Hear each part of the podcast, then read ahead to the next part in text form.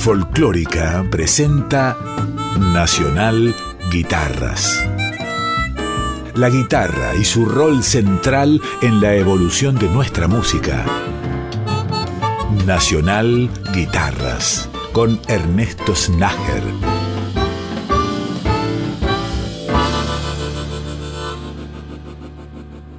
Amigas y amigos de Nacional Guitarras, bienvenidas y bienvenidos a este capítulo nuevo que, si no es el último del año, probablemente sea uno de los últimos del año, eso es seguro, y dada la importancia del acontecimiento, vamos a tener una emisión especial en la cual contamos, aquí grabando en vivo y en directo para nuestra audiencia, con la presencia de una guitarrista excelente, una figura internacional, ella se llama Nora Bushman. Si lo estoy pronunciando mal, me va a corregir sin ningún problema. Ella es alemana, pero a su vez podríamos decir ya que es un poco argentina también, de alguna manera. Este, gracias a Dios, o vaya a saber quién, nos visita muy eh, asiduamente y lo valoramos porque es una gran guitarrista. ¿Cómo estás, Nora? Bien, bien, Ernesto, perfecto. Bueno, muchísimas, pero muchísimas gracias por la visita.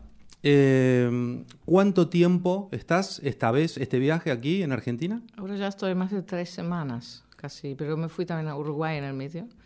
Y, en el país, en varios lugares, a tocar Mar de Plata y en Sierra Ventana todo organizado por mí y con amigos. Eh, la, invitación esa vez eh, fue a Uruguay, a un festival Maldonado, cerca de Punta del Este, y fui mi primera vez en Uruguay también. ¿Y con, cómo Con colegas, muy lindo, muy lindo, sí. Toquemos en muchos museos, muy, muy, muy interesante, muy, muy diferente. Y las otras veces, siempre, casi siempre al principio, vine por guitarras del mundo aquí en Argentina. Pero ahora sí, siempre tomo más o menos un mes para tener más tiempo.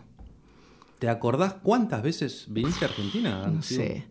Desde 2001, eso recuerdo, era el año 2001 eh, de septiembre, para Guitarras del Mundo me convocó Juan, que lo conocí en Berlín, y eh, no hablaba castellano casi, bueno, un poquito, no, no mucho, y después creo que 15 veces ya, por lo menos, casi, a veces cada dos años, a veces dos años seguidas, también privadamente, bueno, ya he tenido muchos amigos y mucho, ya como familia y... Una cuestión extra musical, ¿cómo aprendiste a hablar también? Eh, ¿Fuiste a estudiar o...? Mm, sí, con... Ah. No, al principio con, lo comenté ahora hace poco a amigos, eh, mucho con, con un diccionario en ese tiempo, en la mano con canciones de Atahualpa Yupanqui, por ejemplo, ah, y buscando cada palabra. O libros de Borges en dos idiomas, pero no los difíciles, más los, los, no, los eh, poemas, algo corto, aforismas, cosas así, canciones. Me, gusta siempre aprender más como cerca de la, de la literatura o cerca de la, con la música juntos, ¿no? Ya aprendí otros idiomas antes y eso es el mejor, para mí el mejor método escribiendo mails ya con amigos aquí, también me mm, corrigieron. no, bueno, cosas de esos. Se ve que hay una facilidad. Bueno, sí, tengo. Sí, sí, porque yo estuve, no sé, creo que habré estado 20 veces en Alemania. Y, y sabes Guten Morgen y, con suerte, Kartoffel. Con suerte. Este, no, no. No, no, es, mi familia. Mi familia ah. son, son traductores de literatura, pero el abuelo violinista, abuelo materno, entonces ahí son los sonidos. O sea, vos sos nacida en Berlín. Sí, en Berlín del Este.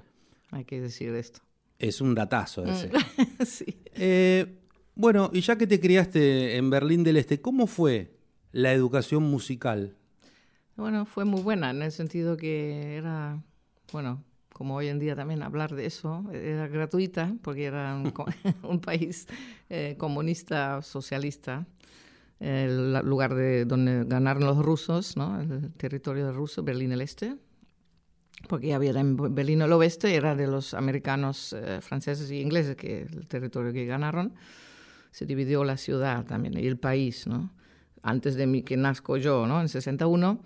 entonces em, fue en un lado ideológicamente muy pesado para mi gusto, ya con mis, mis padres también eran muy muy crítico hacia este ideología, ideología obligatoria y todo igual y bueno, y también, bueno, la Stasi, también que encerraron un, pueblo entero que no pudo ir a ver su familia en, Alemania del Oeste porque se quedaba encerrado. Bueno, la educación era excelente en esto y la musical especialmente, el deporte y música. Era de la escuela rusa también mucho, bueno, daba mucho soporte el Estado a la educación y yo tenía mucha suerte de tener una, una maestra en el Conservatorio de Berlín-Pankow, donde soy nacida, eh, donde nací, eh, que era muy entusiasta y muy buena. Y tengo contacto con ella ahora hace dos meses, la vi otra vez con 85 años y tocaba para ella y quedó chocha. Y me dijo, quiero tomar otra vez clase con vos. Me dije e-, ella como mejor piropo, ¿no? Em, y ella me mandó después a una escuela especial en Weimar, que son como cinco horas con tren en ese tiempo, lejos, en el sur, en Turingia, porque era la guitarra, la, la, la Musikhochschule Franz Liszt, que tenían esto para jóvenes, para la élite, tener que tocar como con un examen de entrada te eligieron, ¿no? Y si estaba bien, eh, te, fuiste ahí. Y me fui ahí eh, con 13 años y medio. ¿Y eh, cuánto para vivir ahí. Ah, directamente a vivir. Hasta terminar la escuela. ¿Cuánto tiempo duró ese? cuatro años. Cuatro años. Y después estudiaba ahí con los mismos profes. Los profes ya eran de la, de la universidad. Y eso, ese sistema eso había solamente tres o cuatro en, en, todo el país, Alemania del Este, esas escuelas especiales para músicos y para, para, para, deporte también, algo así. Era muy una educación muy estricta. Sí, sí, ah. bastante estricta. Pero por suerte también tenía dos profes, una pareja, Mónica y Jürgen Rost, que todavía viven allá también. Son jubilados y, tenían bueno, muchos buenos eh, estudiantes ellos, siempre preparando ¿Te a algo de lo que hayas tocado en esa época? Un fragmentito, un estudio, algo muy... Algo. Sí, recuerdo... No, hace falta entero, lo que quieras. No, no, recuerdo un trémolo, pero ya con, bueno, Vila Lobos, preludio número uno. Puedo, puedo tocar un poquito si quieres.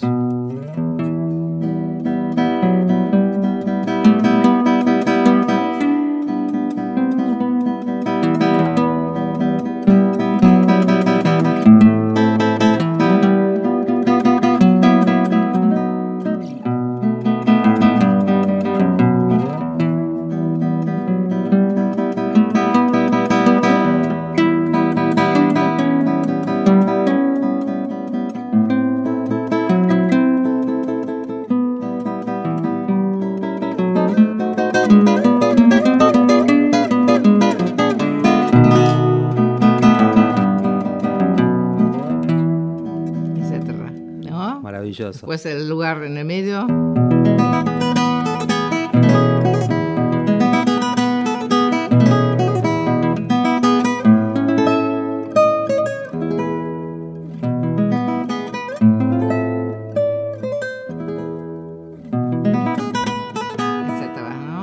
Eso ya con 16 años ahí en esa escuela lo, toqué. Y otras cosas, cosas de Villa Lobos, obviamente Bach. Eh, técnica, mucha técnica, eso también es mi base de, de, hoy todavía. Y un trémolo también quiero, quiero mostrar, un trémolo de Barrios, que toqué también ahí con 16 años creo. Es una limosna por el amor de Dios. Y quiero invitar a los que escuchan ahora um, a probar, eh, toco un trémolo diferente, lo descubrí ahí porque ese profe, Jürgen Ross, dijo, probar el trémolo en diferentes órdenes, no solamente P, A, M, I, como lo dice Tarrega. ¿No? En, mi caso siempre había un, hueco ahí. Y probé I, A, M, o A, I, M, o M, I, A, todos los diferentes lento, ¿no? Para practicar todos los músculos. Y finalmente el P, I, M quedó para mí el mejor. Y toco siempre trémolo, piezas de trémolo, porque me gusta cómo queda.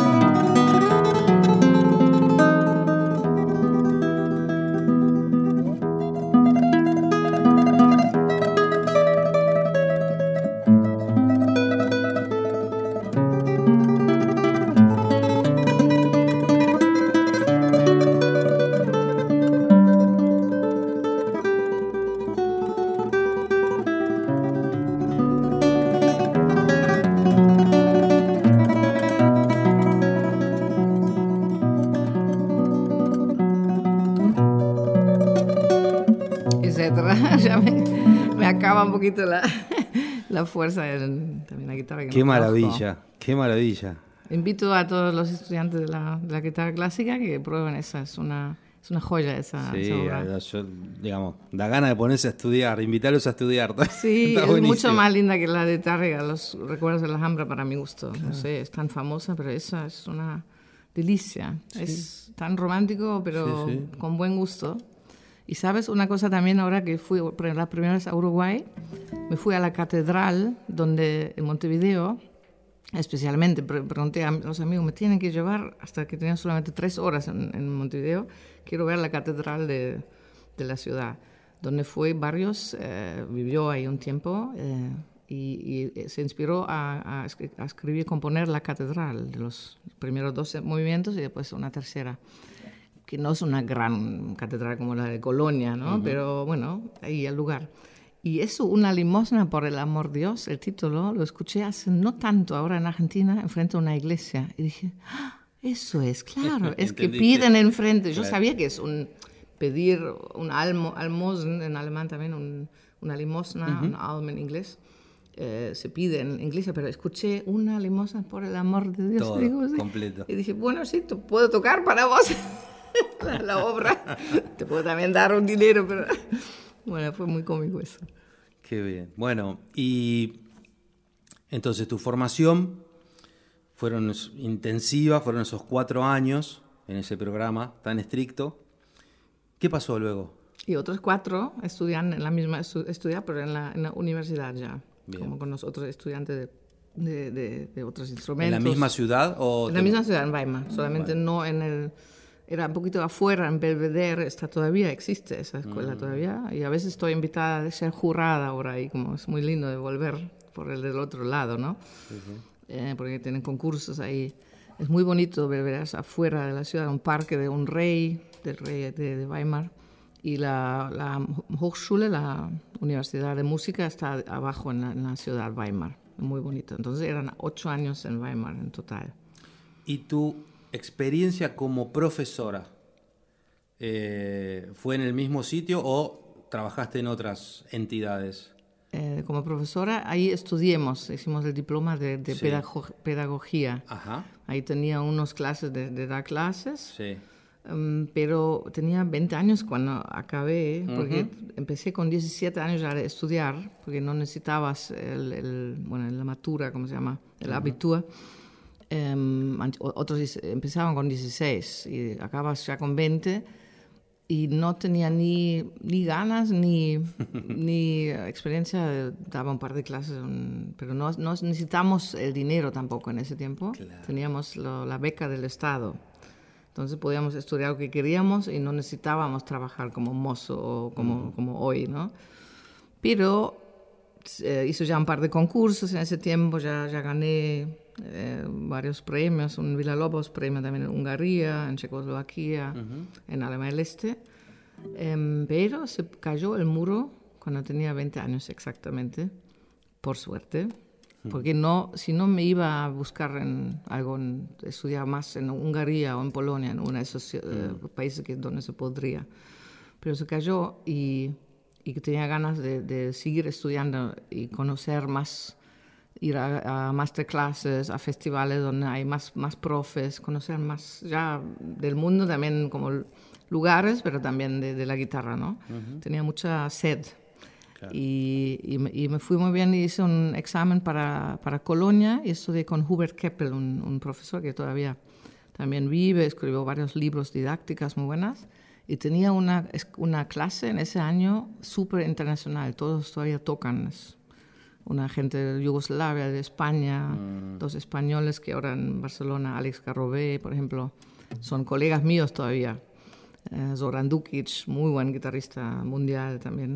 Éramos ahí en la clase, yo la única alemana y un tiempo, y la única alemana del este encima, que nadie, no, no, no se animaban tanta gente directamente ir a, a vi- vivir en, en- en el oeste, era muy diferente también. Tenías que ser muy, muy independiente, pero eso ya era, porque ya viviendo ahí sin padres y muy independiente. ¿Y en qué momento, si lo recordás, nace este amor tuyo por la música de Sudamérica? O ¿Cómo se produce ese, acercamiento? Sí. Es, eh, si lo pienso atrás, creo que era ya, por ejemplo, con música de Villa Lobos. Ahí gané una medalla a Villa Lobos porque tocaba muy bien Villa Lobos. Estudios, preludios, bueno, el repertorio de la, guitarra clásica y brasilero, ni sabía bien dónde queda Brasil en ese tiempo, creo, ¿no? Algo así, bueno, sí, pero no, nunca podía ir, entonces y Argentina también recuerdo que vi un mapa mundi en casa de mis padres y vi cuando había mundial en Argentina. Dije, ¿dónde estáis hoy? Ay, no podemos ir nunca, qué pena. Así como tenía ya una, una ganas de viajar y conocer. Y tocaba la milonga de, de Jorge Cardoso, que eso era famosa también en el este, se tocaba en Polonia y en Hungría, en, en Alemania del Este. Y hace poco encontré y la amaba, me, me, me, me gustaba mucho ese ritmo y estos es, ¿no? Eso romántico en tercios, pero siempre con el ritmo de los 3-3-2, ¿no? La, la milonga, que no sabía que eso era milonga en ese tiempo. Y hace poco encontré una cassette donde lo toco ahí con 16 años o 17 y lo toqué, toqué re lento, más lento que tendría. No conocía la pampa ni, pero lo toqué creo así la mayoría de la gente lo toca muy rápido afuera, ¿no? Y después eh, el amor para Argentina en concreto fue cuando vine a Guitarras del Mundo y me mandaba Juan en una de las giras, la primera vez a, a Puerto Madryn, a Santa Rosa, justo a La Pampa, y conocí toda la gente que son de ahí, al, al ¿cómo se llama este? Que lo, Paulino, Paulinho, que le dedicó Orellano, algo así, o era un obrero que tocaba la guitarra, un, señor de La Pampa. Esa gente también, ¿no? Y toda la diferente música en el norte, chacarreras, en el litoral y en los chamamés, y, buscando también, sabiendo, no buscando, ya me contaban de dónde vienen, de los inmigrantes de Europa. Y toda esa música me fascinó, que, porque creo que Argentina para mí es un país ideal, la mezcla de la gente yo me siento, cuando vine, la primera vez me sentí como en mi lugar, la primera vez en mi vida. Viví, viví cinco años en Grecia, en el medio, que, no te comentaba ahora. Podemos comentar de eso, pero ahí ya tenía mucho amor para folclore, para música folclore. Es algo tal vez puede venir de mi familia, a mi mamá también le gustaba siempre cosas, los bluesas folclóricas, los, siempre tenía mucha atención a, la folclore de otros países que, bueno, son las tradiciones, pero aquí es todo, todo bastante joven esa, ¿no? Eso folclore, esa mezcla. Y la o sea, te sentiste bien de entrada aquí. Me sentí bien humanamente. Sí. Y como todos los diferentes nombres y todas las diferentes eh, descendientes, como yo también tengo mucha mezcla, ¿no? Y también eh, el amor para la guitarra. Eso no lo, no lo sentí en ningún otro país antes. Aquí es, muy popular Latinoamérica, pero en Argentina es especialmente cada lugar donde vas, alguien va a guitarrear, alguien sabe tocar unas canciones. Es, para mí era como otra vez ser muy joven, ¿no? Que cuando quieres hacer los, los, guitarreadas en el fuego afuera o en unos, campos de, diversión con, los, con, los, con los amigos. Algo muy que me gusta, conectarse con la, con la música, pero no tenía la, habilidad de improvisar en ese tiempo, porque eh, nos educamos, educaron muy clásicos, solamente con las notas y la teoría y todo, pero no te ayuda tocar del oído. Y eso también descubrí después un poquito, no, no soy una gran improvisadora, pero me encanta de poder tocar algo, un parte improvisado, o los otros improvisan, yo hago la base, esas cosas, ¿no? Es muy, es muy lindo conectarse, hablar con el instrumento y, y, libre. Como vos sabes, en el jazz no, también, pero qué bueno. Mm. Eh, hay, digamos, como en, todas, en todos los estilos y en todos los países hay una una escuela clásica que es un poco más cerrada también y que eh, más conservadora, ¿no? Sí, sí, sí.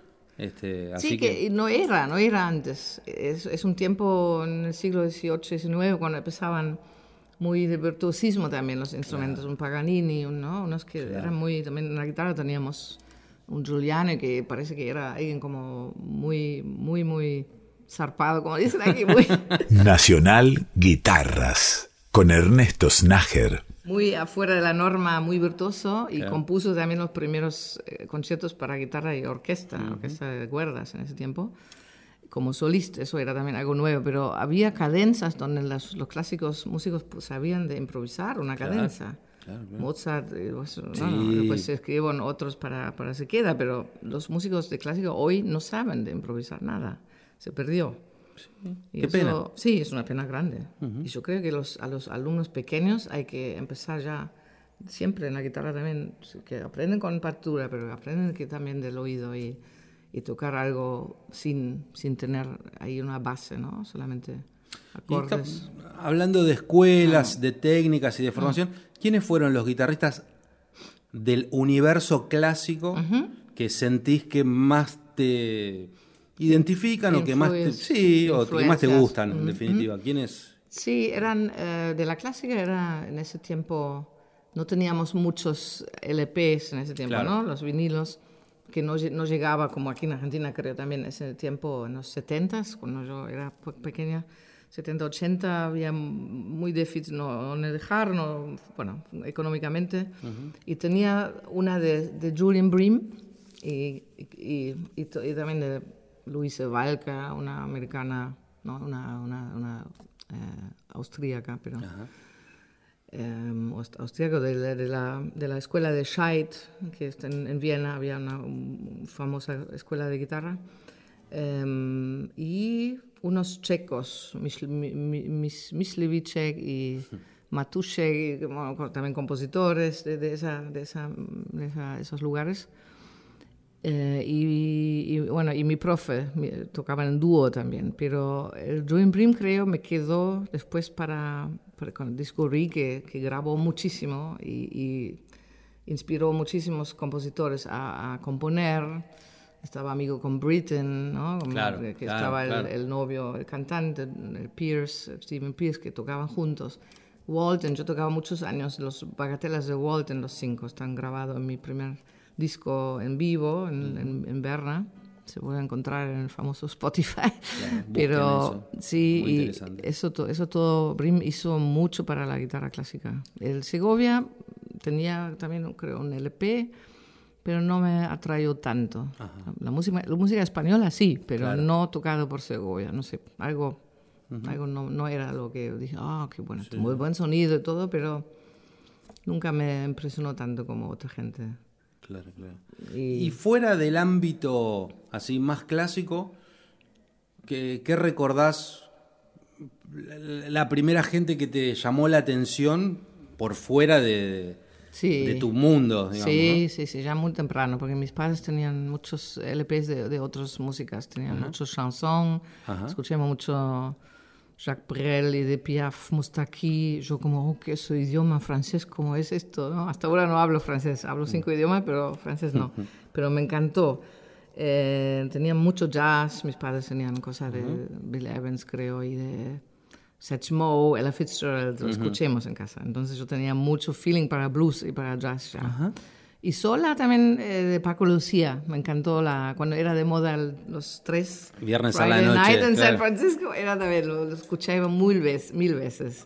Y Keith Jarrett también, el Colin Concert en ese tiempo. Lo escuchemos, creo, todos en el planeta, pero me gustó mucho escuchar otra música, no, no escuché mucho clásica, Claro. tengo que decir la verdad. No, no, pero se nota que hay una, También, pero- hay una apertura Sí, de tu sí, parte que, Sí, que, bueno, a veces se dan algunos músicos clásicos, pero muchas veces tampoco es tan común. Sí. O sea, hay... no, sí, sí. Sí. O al revés, hay, hay, hay músicos que, que tocan jazz o otra cosa y aman la clásica también. Sí, ¿no? por supuesto, Se, puede, por supuesto. Creo que, creo que en casa escuchemos mucha clásica también, escuchemos Bach, los oratorios a la- para, para Navidad. Em, pusimos siempre Rachmaninoff, o, bueno, había muchos LPs de clásico, el concierto de- de Mendelssohn para violín lo amaba y lo escuchaba muchas veces porque no, habíamos, teníamos mucho tiempo nosotros, ¿no? Claro, y claro. eso entra en, los, en, los, en, los- en el sistema, en el cerebro, en el, en el alma. Y creo que eso está muy bueno de, de escuchar también clásica de joven. No, y esto que vos decís, abrir después. yo creo que es algo muy determinante en esta época. Cuando nosotros éramos jóvenes, teníamos mucho tiempo. Está bien, probablemente vos también te refieras al caso particular de Alemania del, Del este. Este. pero acá, en general, en Sí. Latinoamérica, Sí, también era lo- otro la, ritmo. la ritmo. niñez y la adolescencia tenían mucho tiempo, que ahora, bueno, se ha reemplazado por otras cosas. Entonces, cuando le comentás a alguien que cuando vos eras niño o adolescente practicabas ocho horas por día, eh, no les entra en la Parece- cabeza. Parece como mentira, claro, Claro. como puedes. Y no, no solamente el, el- el- el- practicar tanto, creo que yo nunca practiqué muchísimo. Bueno, sí tengo, tenía un con- concurso importante, tal vez cinco horas, pero creo que... es un montón igual. Sí, sí, sí, sí, sí, pero así con, con cortas y Sí. normalmente tres o cuatro máximo, ¿no? Y a veces, bueno, hoy, hoy ya, no- ya menos aún, pero tenía la base, eso que ya comentaba, por mis profes y por tantos años ya de pequeña. Em, pero creo que necesitamos también tiempo para, para ir a, eso lo dijo Rahman, em, no, Rubinstein una vez en una entrevista que tenemos para piano, él dijo, bueno, cuatro horas eh, practicar está bien, porque necesitas tiempo ir al museo, leer un libro, ir eh, a un teatro, un cinema o lo que sea, o- y, y ir a caminar también, tener un poquito de tiempo para todo eso, para que eso entre en la música, ¿no? Que no sea solamente como, como can- túnel, túnel canalizado, ¿no? Y sí, creo que eso, eso también era algo que es, es, es una fortuna o un- una, suerte que crecí en ese tiempo. Y, y, bueno, eh, así tenía tiempo para... Y era también muy valoroso cuando tenías algo, ese LP que hablo, o un cassette. Exacto. Recuerdo muy bien cómo escuché la primera, eh, por ejemplo, Genesis o Queen, todo el baile que lo cantaba horas con ellos. y había un cassette ca- copiado por alguien que trajo, escuchaba la historia, por los Thomaner, por el coro de Thomaner en Leipzig de Bach. Un amigo mío tenía el hermano mayor que cantaba en el Thomaner. Eran, todavía existe, existe ya 250 años, los mejores voces del país y coro de niños solamente. el- Dresden el mismo con los Kreuzchor. Y fueron hasta Japón ellos con 14 años. Y trajo LPs, compró y lo copiamos todos, así como fue, caseta, caseta, caseta. Y creo que eso aquí pasó también, lo mismo. Sí. Era muy val- valoroso si tienes algo así. Conseguir algo Claro, de afuera, de era lejos. muy complicado. Entonces, cuando lo obtenías, claro, lo escuchabas Sí, permanentemente. sí. Y te, te entra. Claro, ahora la información está tan al Exacto. tan disponible que y tan rápido, y Claro. tan superficial. no se valora tanto. Y se, no, no entra, no, está como rápido y ya Sí, se da cuenta uno. sí. Mm. ¿Qué mm, música estuviste tocando en este viaje en particular? Ajá. O Sí. aunque no la hayas tocado, ¿qué, qué estás tocando? Ah, Sí, estoy tocando música española porque vivo ahora tres años, recién te, comenté, en Barcelona. Y bueno, son catalanes, pero también to- toco música catalana eh, un poquito, así estoy curiosa con eh, conocer cosas nuevas, pero las famosas son las eh, canciones catalanas de Llobet, por ejemplo, de Testamento Amelia y El Noy de la Marre. y Ya lo conozco más de coros o de gente en una fiesta, lo van a... Así, está muy popular, de verdad, y muy lindo hecho por... por por Mi- Mi- Miguel Llobet, que era alumno de, de Francisco Tárrega. Así, En Barcelona también hay una escuela muy fuerte de la guitarra que era bastante olvidada. Los creo que están ahora intentando, Ajá. conocidos míos o gente que ahora conozco allá. La Casa Sors abrió ahora una segunda, eh, segunda tienda del hijo con, con uno de los fundadores que tiene elex- em, muchas elecciones de guitarras, muchas selecciones hacen conciertos ahora ahí y quieren volver a, a mostrar que Barcelona era también una cuna de la música clásica de la guitarra. Sor mismo nació ahí, fue a Montserrat eh, como niño, eh, uno de esos coros que, que recién digo en, en Alemania, pero en, en- en- España mucho más antes. Era formado por los monjes, monjas creo, ahí, en violín, en piano, y era compositor de, primero quiso ser compositor de ópera y descubrió la guitarra y dijo, nadie toca muy bien, vamos a, vamos a hacer, y Vamos por ponemos un poquito en orden, y hacemos unos estudios y son hermosas, ¿no? Y después la escuela de Tárrega, que es de Benicassim, que hay un concurso de Tárrega famoso ahí muchos años, y sus alumnos eran Pujol em, y, y, Jovet y un par de, par de más, y ellos también dejaron sus huellas, ¿no? Entonces toco, esa música tocó algo de, de Sainz de la Maza, eran dos hermanos, eh, el, Eduardo y el Regino. El Regino era el que estrenó el concierto Aranjuez de Joaquín Rodrigo ah, primera vez, sí, mm. sí, en, no sé exacto, en los 40. Si quieres tocar algo de eso. Me encantaría. no, me da, no sé qué pedirte, pero... A ver, zapateado del hermano de Eduardo.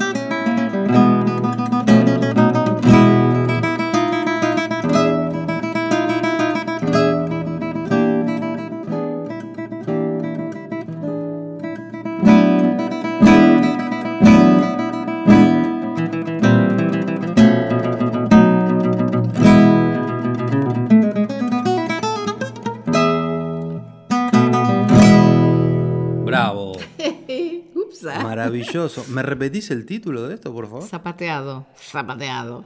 ¿De? De Regino Sainz de la Maza, el hermano de Eduardo Sainz de la Maza.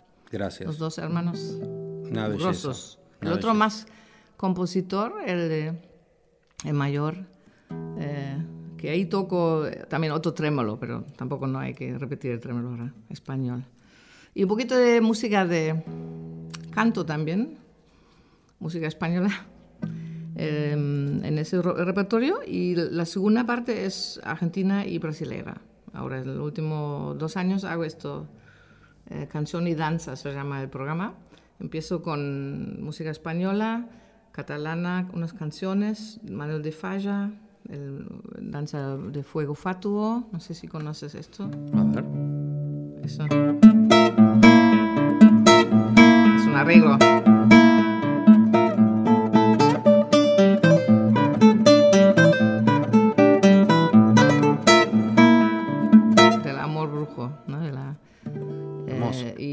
Pues una canción de, de Falla mismo, la asturiana, pero no me la sé de memoria ahora. Pero de, de mm, García Lorca canto una. Ajá. ¿Quieres?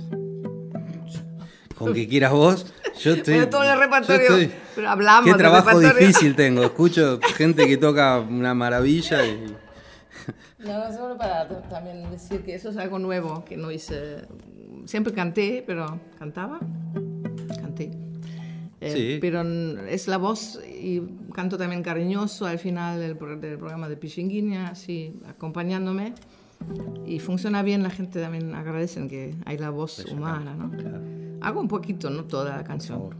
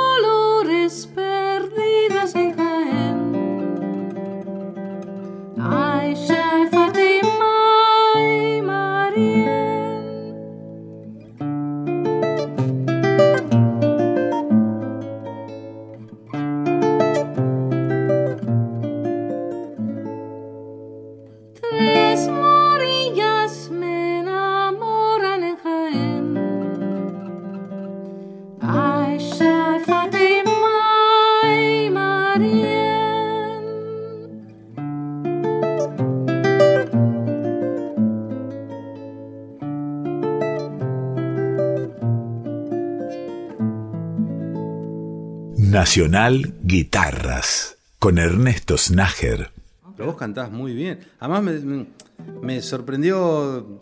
Claro, me imaginé que ibas a salir con un registro más grave. Claro, porque Este, hablo, hablo Claro, hablas grave y y canto alto. saliste prácticamente como una soprano. Sí, sí, sí. Pero. Mm. súper, súper. Este, Sí. Está bueno que, que aproveches esa posibilidad Sí, cantando también. Sí, sí, sí.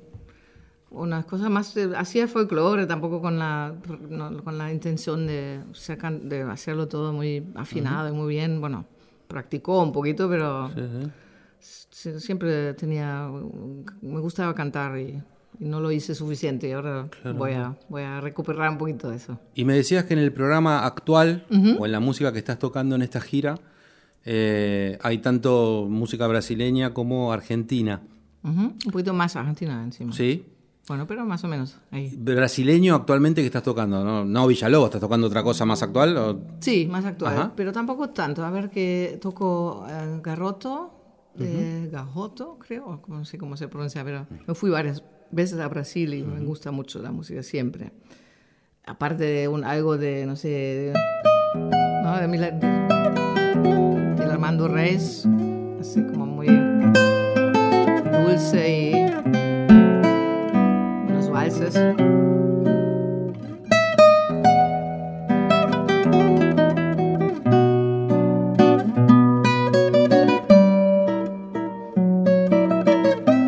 Es una canción también.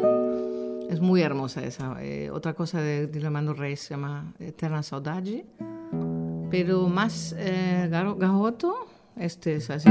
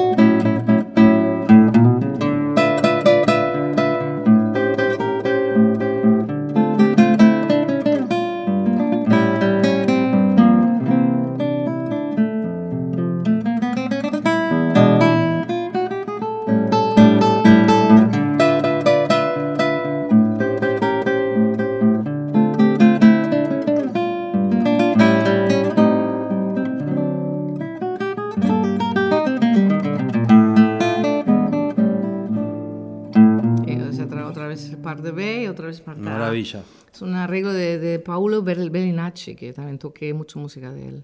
Toco algo de Baden Powell, también así medio, claro, más moderno. De hecho, vos sacaste un disco entero con música de Brasil. Eso que te, te- Sí, te sí, daba sí, hermoso disco, de lo pasamos años. acá en el Sí, programa, Sí, claro. sí. Sí, sí. Y lo más termino con, eh, bueno, también toco el Carlos Aguirre, el Vallao, que es, es bueno, el brasileiro, ¿no? De, Claro, claro. de un compositor argentino, o Duendes Mulatos de, de, Carlos Moscardini, que ya vamos a hablar, que es también un candombe, bueno, un poquito de esa música con swing. Y el más virtuoso de todos en ese repertorio que tengo ahora es el eh, de Felicidade de Tom Jobin, pero en el arreglo de, de, um, Roland Diaz, que francés que murió hace poco, que también tocó en Guitarras del Mundo.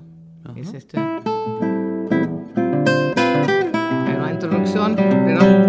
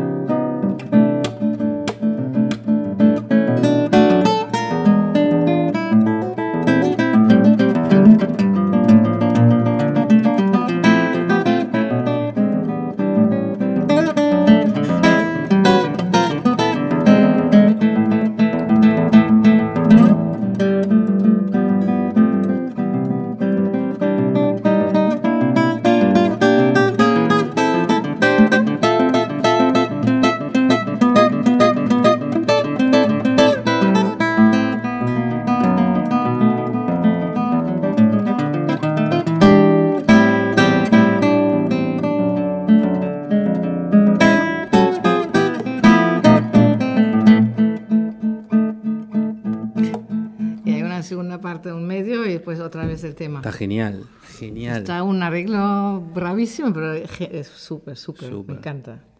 Y me comentabas antes de, del programa que estás preparando material exclusivamente escrito por Carlos Moscardini, que es un genio de, la guitarra y de la música, este, un músico enorme. Bueno, ¿cómo, ¿cómo nació esa idea o la venías pensando hace un tiempo?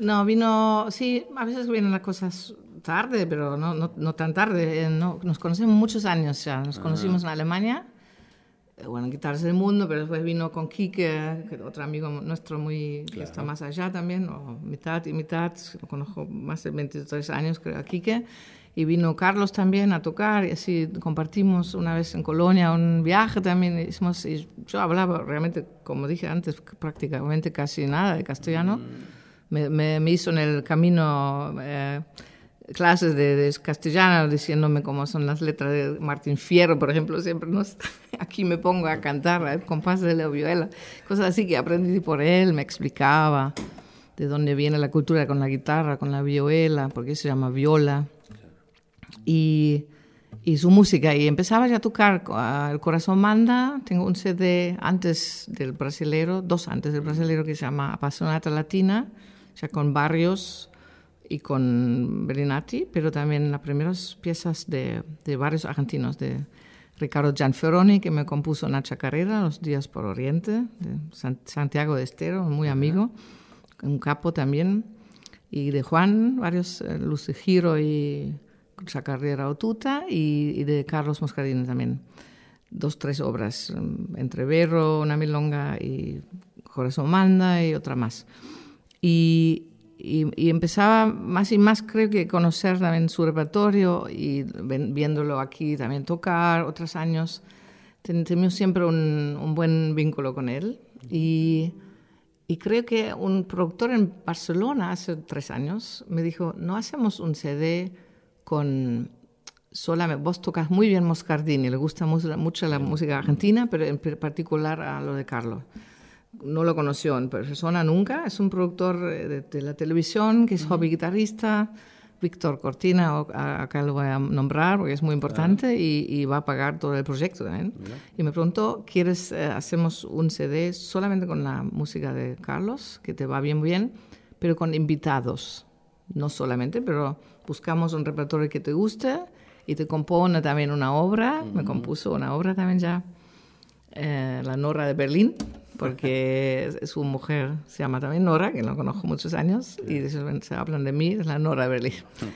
Es un vals con una milonga en el medio, pero em, también con trompeta y cajón en Barcelona, unos músicos que viven allá, con una violinista, con eh, bandoneón, una pieza que es eh, La esquina de Goyo, que es para, para guitarra, bandoneón y violín y hago también un dúo con el bandonista y como muy variado. y, y, ahora que vine acá, aproveché también, pregunté a, mi muy amigo eh, Marcelo Mogilevsky, Mogi, que, que, me acompaña también en dos, en dos temas. Así estamos ya completos ahora. Espectacular y va a estar muy lindo, creo. Para mí. ¿Cuándo, ¿cuándo sale? Sale ahora en enero máximo. Ahora voy y hacemos esos tres temas que faltaban a, y ya a mastering y creo en enero vamos a estar. Ya está el booklet hecho y todo. ¿Tocas un cachito de algo? Unos textos, sí.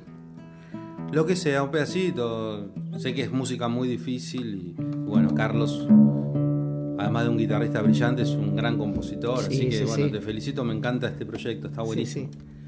Sí, Toco algo. Lo que quieras. A ver, a ver, sí. Estoy justo con eso, estoy más, más eh, shy. No. Toco algo del, del. Si hay algo que no es tu interpretación, es shy. Es, todo para No, no, no, sí, pero el tema, eso es bastante conocido, los eh, duendes mulatos.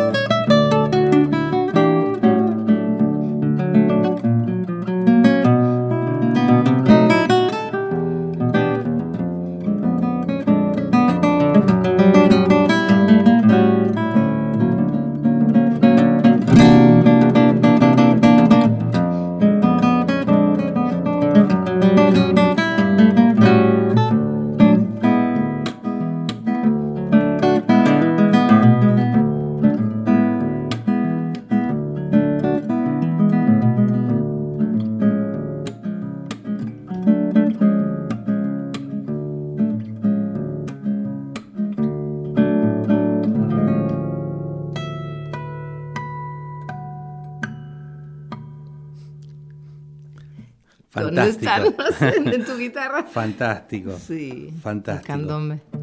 Muy lindo, muy lindo. Así que, bueno, bárbaro.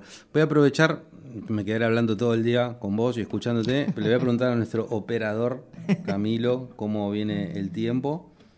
Este. Muy bien, sí, nos tenemos que ir despidiendo. Entonces, primero que nada, le quiero decir a la audiencia de este programa, que probablemente está terminando, son, si no es como decía al principio, si no es el último capítulo, le pegan el palo. Eh, fueron dos años, Ah, eh, sí. Este, qué honor. Sí, el honor es para nosotros eh, que nos hayas venido a visitar. Este, no habíamos hecho nunca una sesión en vivo y la verdad que es un lujo que nos dimos de tenerte aquí. Igualmente para mí. Bueno, Pues tocando. ya sigo años también tus, tus eh, entrevistas en- con la televisión también ya. Bueno, Muy bien, Gracias. Pero es un lujo, de encontrar. verdad lo valoro mucho, te lo agradezco. Mm. Este, a la audiencia le cuento, por si alguien no había escuchado antes el trabajo de Nora Bushman, que es una guitarrista fantástica de renombre internacional, y bueno, nos, nos dimos este lujo de tenerla aquí tocando, y tocando cosas, además, inéditas, como es este candombe que compuso el genial Carlos Moscardini en un trabajo que Nora va a editar el próximo enero. Así que, Nora, te agradezco de corazón por esta visita. Igualmente, Este, Ernesto. fue un lujo para nosotros, Sí. de verdad. Y mm, cerrando, dos cuestiones. Primero, preguntarte qué planes tenés, además del lanzamiento en enero de este disco con obra de Carlos Moscardini. Eh, concretamente, ¿volvés el año que viene a Latinoamérica? Sí, obvio, ya lo dije a todos mis amigos, obviamente. Ojalá que haya guitarras del mundo otra vez. Ayer me encontré con Ana Villa, que es amiga. Y seguramente va a haber. Bueno, Bueno, vamos a ver. vamos. Y sí, no sé si pueden en- llevar eh, internacionales, si pueden tener el, ¿no? El- pero yo vengo igual. vengo. vos venís. Y también, sí, quiero, quiero venir más tiempo. Quiero, no sé, tal vez dar clases aquí, no sé, vamos a, vamos a ver, mm, como intercambio. Por ahora estoy bien en Barcelona, pero tengo ganas de venir otra vez más tiempo aquí también encima. Tengo una chica, niña ahora que soy madrina, tengo, tengo un amigo mío, Lele, del Cuarteto La Púa, y Sí. muchísimos amigos en Sierra Ventana que no son músicos, pero ahora hicimos un, un vídeo juntos con un alumno mío alemán, medio portugués, que vino conmigo. También compone muy lindo. Nora, muchísimas gracias. Te pido el. Ya te pedí muchos favores. Te pido el último. Me gustaría mucho Sí, cerrar una... con la música.